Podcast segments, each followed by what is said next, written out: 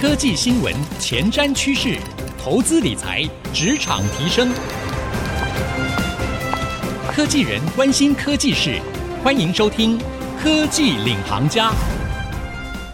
听众朋友，大家好，欢迎收听 IC 之音组合广播 FM 九七点五科技领航家，我是节目主持人朱楚文。那今天这一期节目要跟各位来聊什么呢？我们今天为各位邀请到这一位科技公司的老板，他可是大有来头，而且呢，他非常非常的年轻哦，三十岁不到的年纪呢，他就已经获得。富士比亚洲青年领袖的殊荣，而且他所创办的公司不仅在台湾有非常好的服务，他也扩展到了亚洲，总共有九个国家啊，都有他的落地项目。他是谁呢？他是科技教育平台 SnapAs 的共同创办人于佑谦创办人，欢迎听。哎，大家好，呃，楚文你好。好，很开心，很荣幸哦，可以邀请 Tim 来到我们的节目当中。其实说真的，看到你的资历哦，我们每个人都要汗颜了。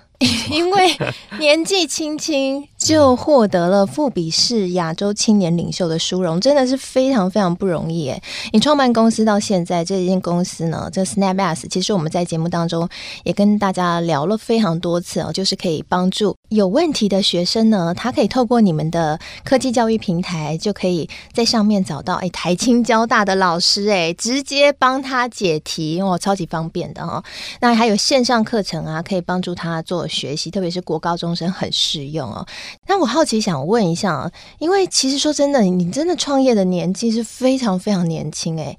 大三的时候你就开始创业了。其实 SnapAs 是你在学生时期就萌生的创业点子吗？呃，其实从一开始的时候，并没有想过真的是一个创业的点子，变成现在一个好像一个更大的团队发展中的企业。一开始的时候，只是有一个初心，是希望把教学做得更好。嗯，那当初我在大学那那三年的时候呢，其实跟呃很多在念书的人一样吧，就是做家教啊，在当中每一次去教学生的过程里面呢，见到非常类似的一些在思想上面很大的痛点。就是学生他听课的时候呢，其实我是不停的在重复。学生听的时候，也不是他最在状态的时候去听，基本上就是大家逼着 逼着对方在这个课堂上面，嗯，所以才想到可以希望在线上这个平台可以为学生提供更好的服务。哦，哎、其实你刚刚讲的那个状况啊，我们大家都很熟悉，因为我们有时候在学校上课啊，说真的，就是因为学校排了课表，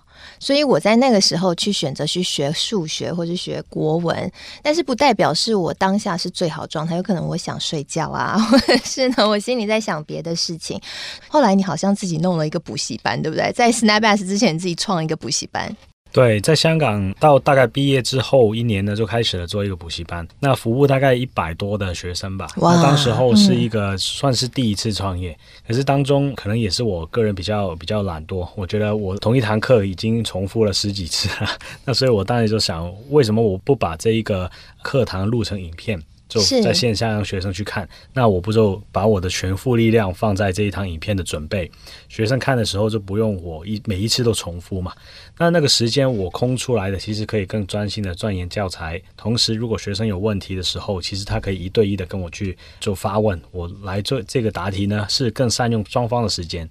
啊、所以这个算是 SnapAs 的第一步的雏形吧。那之后呢，就呃发现很有趣的事情是，很多学生在看完我放在线上的影片之后呢，开始在留言、在发问。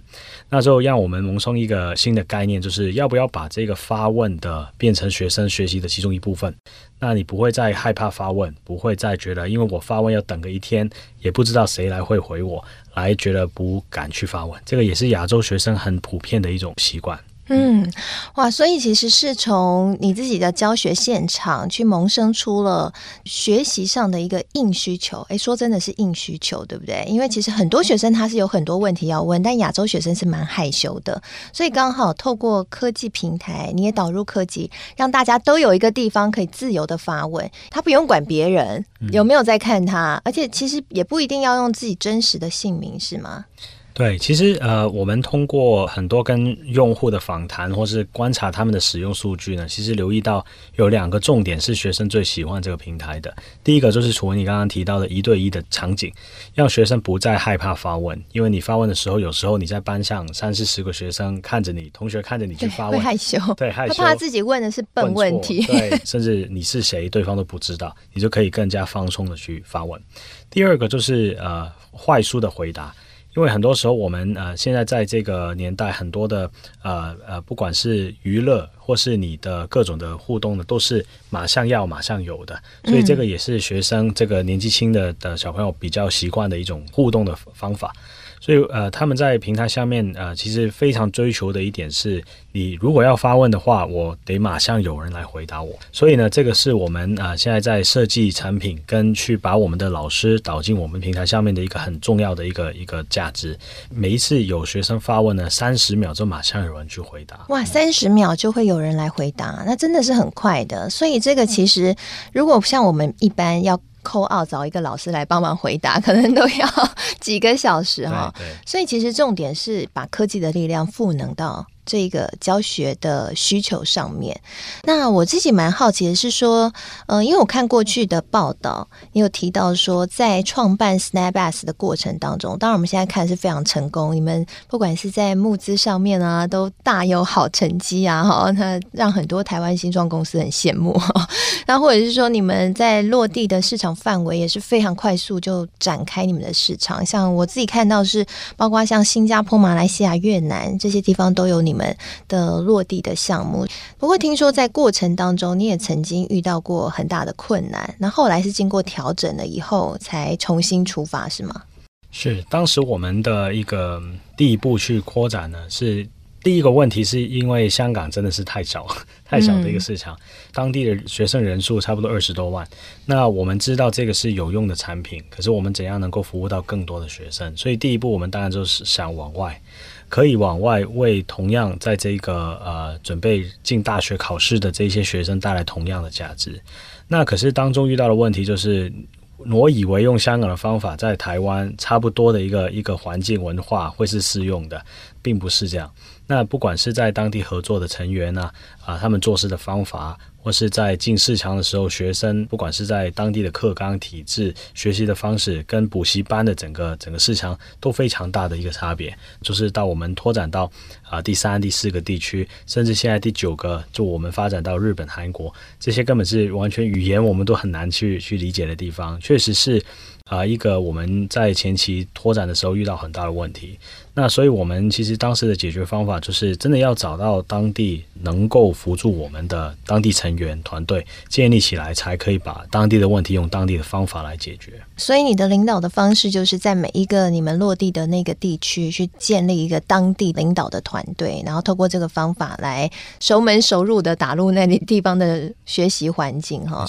之前你好像有曾经提到说，除了刚刚说要适应每一个地区不同的文化之外，你们好像之前的时候在募资上面也曾经很坦诚的跟创投方说 啊，我们产品需要更好，然后呢，我们现在呢就是需要大家的帮助。其实你是一个非常坦诚的领导的风格，是吗？其实这个是必须的，坦诚这个态度，其实除了对于投资人、对于团队，更重要的是对于自己吧。就是我们呃最容易犯的错误就是骗过自己，把事情就是呃蒙混过去，就就不会啊、呃、变成我们的呃 priority。那这个是我觉得很多的创办公司的人会面对的一一种个人自身的一种一种修养。这段时间呢，我跟团队都是有一个很坦白的一些沟通的场景，有什么是不对的，就不用客气的跟我们，就因为我是主管，或是你是呃什么什么岗位，所以呢，你就不敢去说，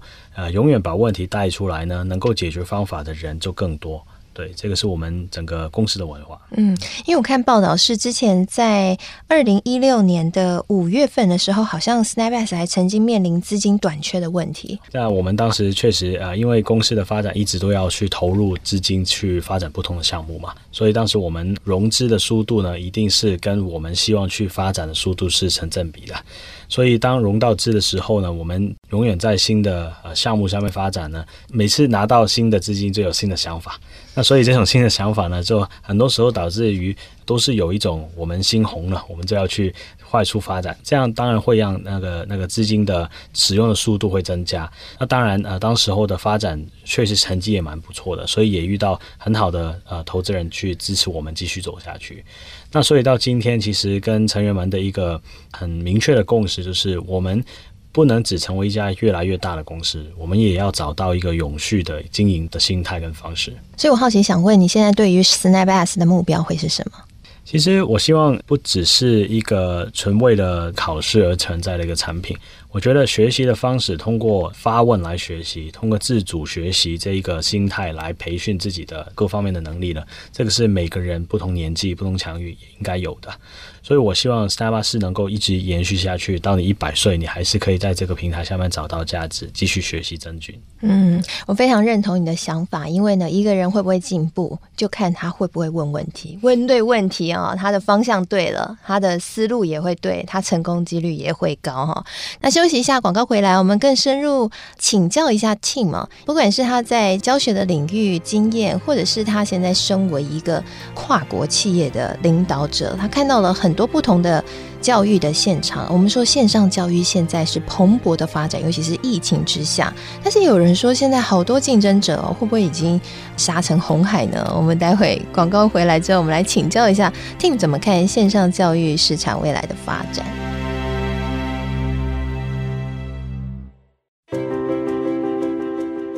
欢迎回到科技领航家，我是节目主持人朱楚文。今天在科技领航家的节目，我们为各位邀请到的是科技教育平台 SnapS 的共同创办人 Tim 来跟我们分享哦，他整个创业的过程。那下半集节目，我们想要更深入来了解一下这个线上教育的趋势，还有市场的变化。诶，说到这个市场的变化，我自己蛮有趣的是说，现在啊，教学的老师跟大老板都要下来当 YouTuber 才能够吸引学生吗？哎，说真的，我访问过那个补教业的老师，哎，现在补教业老师要弄得像明星一样，然后这个学生才会有兴趣哈。现在好像要激起学生的学习，真的要五花八门。因为我有观察到，Tim 也有开这个 YouTube 公开自己的一天哦，拍 Vlog 还蛮有趣的，看跟着 Tim 一起来台湾过日子。为什么会想拍这个影片？呃，我在我在大概六个月之前开始了做一个一个数学的课程给香港的国中学生的。那因为我以前呃在教数学的过程其实也蛮享受的，那所以一直开始了这个公司都没有时间去真的再重新去重拾这一个教学的的环境，所以我就最近我们的线上课程的这个产品呢发展的越来越好的时机呢，就就跟团队说，那要不我也来做一个课程好了。回应刚刚你你提的那一点，现在的老师是否要好像一个明星一样呢？我觉得以前是，大家要对于老师的这个背景啊，他的整个。Image 要觉得是非常专业，很有那个公信力。那可是现在呢，随着就真的生态呃线上生态的发展呢，老师比较像朋友。所以呃，现在我们呃，其实在，在呃我的我的 flow 我的 YouTube 上面，其实很多我们呃公司的老师也是同样啊、通过呃不同的自媒体来分享自己的除了教学之外，其他生活上面的东西，来让学生可以用更多不同的面向来了解老师到底是一个怎么样的人。然后同时也可以分享更多为什么我会这么热情的去学习一个东西。不仅仅是我教数学就跟你说数学，因为我在我我的 vlog 里面也很多时候讲到一些我种植的时候的一些一些心态啊，我念书跟整个人发展的时候有不同的兴趣，怎么对一个事情热情之后呢，一直 carry on 的这种心态。我也蛮好奇想问，因为其实像你们都会定期做调查白皮书，了解各个市场不同学生们学习的状态。那当然我们在台湾，我们可能对台湾比较了解啦。你知道最近大家都在讨论说，我们台湾有国际竞争力，所以呢，我们跟其他国家相比起来，我们学生的素质啊、学习环境和整个生态体系有什么不同？其实也是大家很关注的话题。你自己观察，就是有什么样的不一样的地方？我们在 SnapS 上面是没错，收集了非常多呃用户的使用数据。那这些使用数据都关乎到他在每一天的哪一个时候是特别的呃积极，需需要这种学习的产品来辅助他们的学习的。那台湾的学生如果就很总括来说，跟香港的学生非常像，都是一个就白天上课。有两三个小时都是去补习班，然后回家那几个小时呢，就是冲刺。我总之在要在这个几个小时里面把所有的功课问完。如果你把一个学生他学习的不同的主题，他发问的主题去做一个连接的话呢，你会看到他们问的问题是很集中的。今天问的问题跟明天的可能是有关联，可是慢慢是跟着课纲去问，所以等于说他们已经把这个在线上学习的习惯呢，变成是辅助他们在家里做功课或是准备考试的一个必然的工具。另外，如果真的要比较其他的呃地区的学生，我说到韩国的学生比较大的差别。那韩国的学生，如果我纯看他的学习时间呢，跟台湾的学生是很不一样的。台湾的学生最活跃的时间大概是晚上的七点钟。到大概十点钟左右。那韩国南韩的学生呢？他们最活跃的时间是晚上十一点到早上两点。哦，他们都熬夜念书啊。是其中一个原因。让然后同时呢，就是因为当地的补习的这个行业实在太过蓬勃，他们是到晚上十点半呢，就政府规定立立下一个命令，就是不能再补习。那不能再补习呢，他们就就生出一个新的一个学习的方法，就是去旁边的 K 书中心，在里面去学习。那那个时候呢，没了老师，也没了别的工具，他只能就打开 Snapchat 来去发问、看影片。那所以这一种的学习的时间不一样呢，其实也 imply 了他的学习的场景很不一样。所以这样是不是也看得出来韩国学生压力真的蛮大的？啊，对，整个社会体制结构跟台湾很不一样，所以台湾学生其实相对或香港学生相对是稍微比较幸福的。虽然可能跟欧美的学生相比，欧美国家可能看我们也觉得我们怎么半夜这么晚晚上还不休息，还在那边念书哈。那日本呢？呃，日本的情况没就介乎在呃，就台湾跟南韩之间吧。嗯、最大的分别是，他们学习的课纲非常不一样，跟我们的呃学习方式有点不一样。呃，我们大家都是考同一个国家考试来进大学的嘛。那在日本呢，除了国家考试，大部分学生还是要考。那可是他的程度呢是没有说最高。最难的考呃学生要考进名牌大学的话，他们因为为每一个呃学校特别定制的考试呢去做准备，所以就等于说，如果你要考四家大学加上你的国家考试，你就考了五次了。对于日本学的学生来说呢，他们的压力是来自于我同一个科目有不同的版本来考，我如果真的这么 aggressive 要考多个不同大学的学位的话呢，我就要重复这些很多次。哦，所以它有点像是我们在考研究所，一间一间去考啊，哦，所以有好有坏啦。那整个学习的模式也会很不一样。哇，那其实对于你们经营企业也是挑战，因为你要因应他们当地的这种学习的制度去设计一个符合他们学习需求的一个服务，哈，也是很不容易。你有观察到说，疫情之后啊，整个线上教育市场好像如雨后春笋一般的快速，如火箭炮一般的快速前进啊？对，那你自己怎么看这一块市场？你觉得？现在已经杀到红海了吗？还是说，其实这就是一个未来趋势？嗯，没错，疫情呃后的加速呢，大家很容易理解为什么会这样的。在台湾其实还没有经历那个最严重的情况，就其实呃，observe 我们 Summerside 的地区呢，八九个地区都是学校全部关门，然后补习班通通大家都关在家里非常长的时间，甚至到香港现在还是这个情况，学习也不能停止嘛，学校也还是要考试，所以这个事情让很多的家长就是呃，那如果线上教育真的是可以试试看的话，我们真的要去比较到底。他为我的学生不同种类的学生的学习的需求呢，是否能够通过同一种的线上产品来符合？在我们过去的这个时段是很明显看到的。就你你说的非常对，很多的公司也开始做了，包括一些传统的公司，呃，比如说传统补习班、传统出版社，他们也开始做一些线上的服务来做配合他们本来转型。那所以这个其实也是当地竞争会越来越烈。那可是我觉得，呃，现在线上教育已经不是一个新的 topic，大家都已经非常接受。下来比的就是比品质啊，比内容的品质、服务的品质、科技的品质。是了解，那就你来观察，你觉得我们可以怎么样运用线上教育哈，然后来辅助我们在传统学校的学习，或者说我们已经有补习了，那怎么样去做一个搭配运用，可以达到一个更好的学习效果？我们需要使用指南。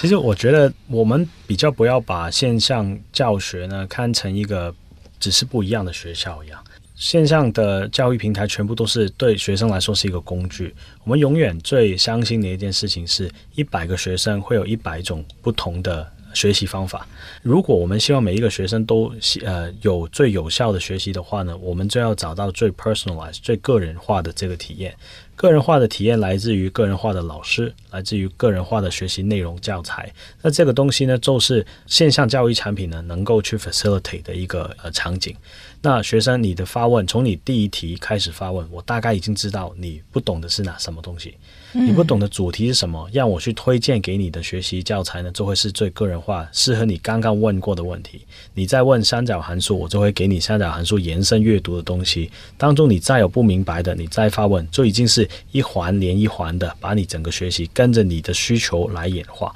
那这个是所有的学校补习班。老师个人是不能做到的事情，可是科技能够把它变得实在。哇，听到这里，各位听众朋友，如果你是家长的话，有没有觉得很兴奋呢？其实科技真的是赋能给我们更好的生活，包括在学习上面。孔子一直说要因材施教，哈，真的就科技可以帮我们落实这样的一个理念呢。因为透过数据的搜集还有分析，我们可以真正知道一个人的行为，一个学生他的真正的学习状态。今天非常谢谢 Tim 来到我们节目当中，精彩的分享，谢谢 Tim。谢谢也谢谢所有的听众朋友今天的收听。那我们现在呢，除了会在 IC 之音主客广播之外呢，我们也会同步上到 Apple Podcast 和 Spotify。所以邀请您，如果有喜欢我们的节目的话，也可以上到这两个平台，搜寻“科技领航家”，就可以随选随听我们所有的节目了。在今天的这个节目播出之后呢，我也会将挺精彩的分享以及我的心得感想写成一篇采访笔记，放在我的脸书粉丝团，搜寻“财经主播主持人朱楚文”就可以看得到喽。